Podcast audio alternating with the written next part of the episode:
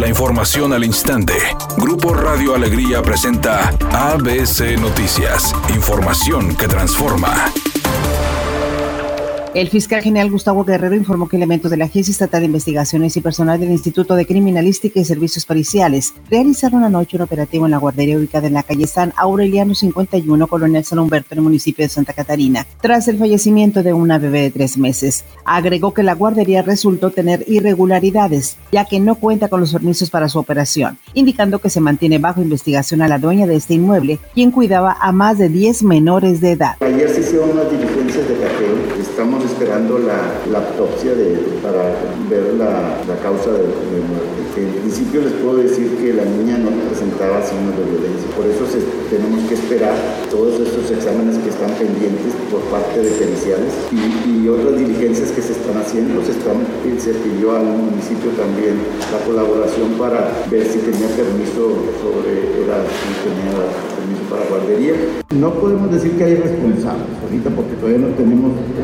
el sitio, pues están ahí las, las, personas han colaborado también. Eso, eso hay, que, hay que analizarlo, saber qué, qué pasó, o sea, el origen de la causa de la, de la muerte, si fue por negligencia, por descuido. Por su parte, el alcalde Jesús Nava recordó que desde hace tres años el gobierno federal eliminó el apoyo a estancias infantiles por parte de la Secretaría de Desarrollo Social, lo que ha motivado que padres de familia trabajadores paguen a sus vecinos por cuidar a grupos de 8 a 20 niños, dependiendo el día y pasan de ser domicilios particulares a estancias no oficiales. Peace.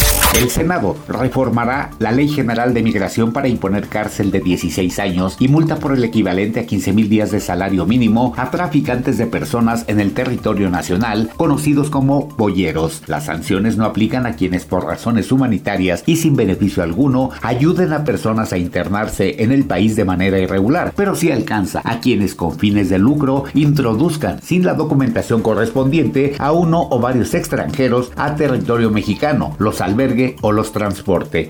El presidente Andrés Manuel López Obrador rendirá este miércoles su tercer informe, por lo que desde ayer se blindó el Palacio Nacional, según lo informaron las autoridades que indicaron que cerca de 1.300 efectivos de la Seguridad Ciudadana participarán en este evento que comenzará a las 17 horas. Editorial ABC con Eduardo Garza. El año pasado hubo cuatro alertas ambientales. Este 2021 en lo que va del año ya son nueve alertas, seis de ellas tan solo en el mes de noviembre. La alerta más reciente de la Secretaría del Medio Ambiente detectó aire completamente malo en Santa Catarina y Apodaca. Nuestra salud está en riesgo y las empresas siguen contaminando. Ya urge poner orden en temas de calidad del aire. ABC Deportes informa. El día de hoy Tigres se ve la cara contra el equipo de León en semifinales. Uno de los ajustes que tendría que hacer Miguel Herrera si Guido Pizarro no puede participar es quien lo va a suplir. Se habla de Diego Reyes. ¿Y quién tomaría la central por derecha? ¿Podría ser el de gran experiencia Hugo Ayala o podría ser el muchacho Purata que ya lo hizo bastante bien contra el equipo de Santos en el juego de ida? Así los ajustes que podría tener Miguel Herrera en su defensa.